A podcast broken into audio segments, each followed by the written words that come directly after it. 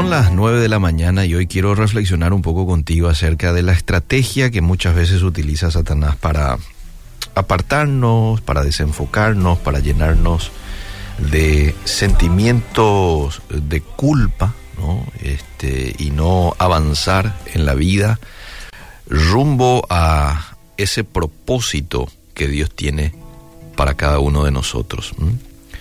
Estaba leyendo cómo lo define el diccionario al fracaso y dice falta de éxito o resultado adverso, malogro, resultado adverso de una empresa o negocio, suceso lastimoso, inopinado y funesto.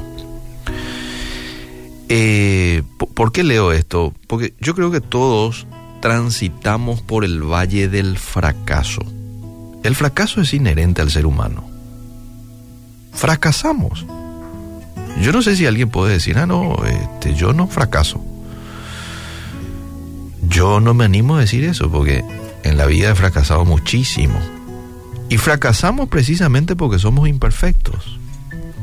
Fracasamos porque en ocasiones nos apresuramos, somos impacientes, tercos. A veces nos dicen bien, no vayas a hacer esto. Y hacemos. Los padres que le dicen a sus hijos, no hagas esto. No te cases con él, con ella, por esto, por aquello. Igual muchas veces hacemos, ¿verdad? Ahora, no me quiero detener mucho ahí, a donde quiero ir con este tema hoy es cómo respondes a una situación de fracaso. Porque creo que eso va a hacer la diferencia entre un fracaso o un fracasado, por decir así, que de pronto lo utiliza eso como un trampolín, a una persona que ha fracasado pero que lo ha terminado por alejar alejar de Dios, alejar de su, de su propósito, alejar de aquello bueno que Dios tenía para esa persona. Muchas personas ante el fracaso se rinden y cambian una vida de servicio en el reino de Dios por una vida de derrota. Pero el fracaso, amable oyente, no tiene por qué ser el final. No, al contrario, es una oportunidad de comenzar una nueva vida en el poder de Cristo. Un hombre que fracasó fue Pedro. Y si querés lo podés leer con mayor detenimiento, Lucas capítulo 22, verso 31 en adelante. Recordás que Pedro, discípulo de Jesús, después de haber compartido con él, este, le negó a Jesús. Ese es un fracaso. Y a Pedro le cambió la vida un fracaso. Ya vamos a ver cómo enseguida. Jesús le advirtió a Pedro en Lucas 22 que Satanás le había pedido permiso para zarandear al discípulo como al trigo. Para separar el grano de la paja hay que sacudirlo fuerte. Bueno, el enemigo quería sacudir la fe de Pedro con la esperanza de que se desprendiera de Jesús como la paja. Eso es lo que quiere hacer el enemigo, que usted se desprenda de Dios. Pedro creía fervientemente la promesa que había hecho a Jesús.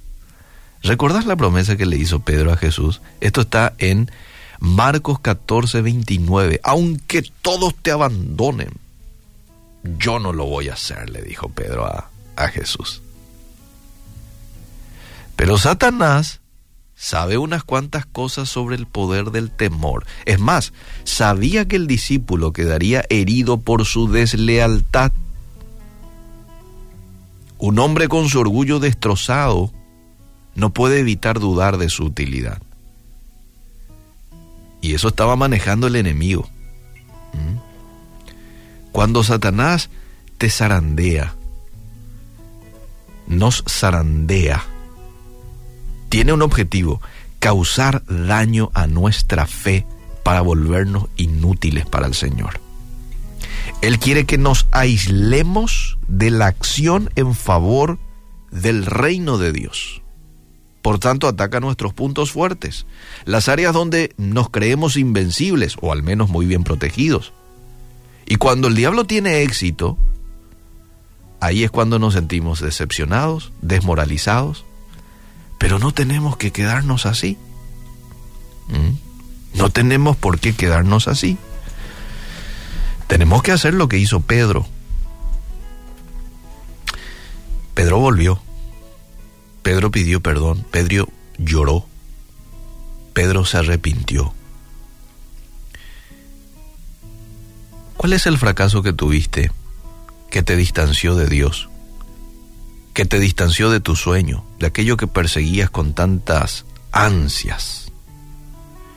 E insertó en tu mente ese cuerpo extraño, porque es un cuerpo extraño, llamado sentimiento de culpa. Qué débil que soy, qué desobediente que soy, qué imprudente soy. Y a ver, por un momento es bueno sentirse culpable. Hmm.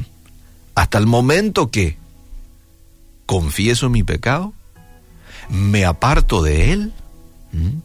Y hay un texto en la Biblia que dice, el que confiesa sus, sus pecados y se aparta, alcanzará misericordia. Entonces te pregunto, si ya alcanzaste misericordia después de haber confesado tu pecado, después de haberte apartado de eso, si ya alcanzaste misericordia, ¿y para qué lidiar más con sentimientos de culpa?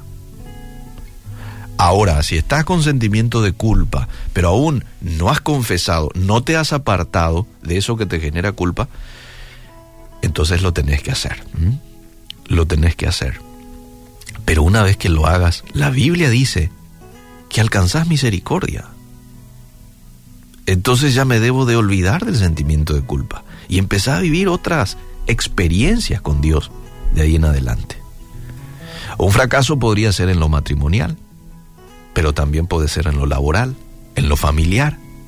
Cometiste un pecado, traicionaste la confianza de alguien, no sé. No sé. Pero utiliza esa amarga experiencia como trampolín a alcanzar nuevas cosas, a fortalecer tu relación con Dios, a tomar una determinación a ser más prudente, tomo la determinación a empezar a ser fiel, tomo la determinación a ser un mejor administrador, mejor padre, porque están los fracasos que cometemos también a veces o que experimentamos como padres, como esposos. Pedro renunció a su orgullo, dice la Biblia, fue, lloró amargamente, pero luego se vistió con el poder del Espíritu Santo. Y a partir de ese entonces se arriesgó a la humillación, a la persecución, se arriesgó a la muerte por proclamar el Evangelio. El fracaso fue el catalizador que dio lugar a una fe más grande y a un verdadero y humilde servicio de parte de Pedro a su Maestro, Jesús. De la misma manera, Dios quiere que un fracaso también te sirva a vos como un catalizador para que tu fe, tu dependencia en Él pueda consolidarse y puedas ir con ímpetu a hacer aquello que Dios te ha encomendado. Dios hoy quiere transformar tus fracasos en bendiciones, pero para ello necesita que vos vayas con ese fracaso delante de Dios y le digas, aquí estoy. Yo te confieso este pecado, yo reconozco este error, fallé, fallé, y aquí estoy, Señor, ayúdame. Y de ahí en adelante, hacele, hacele ya un lado al sentimiento de culpa y empezar a disfrutar de la nueva vida en Cristo.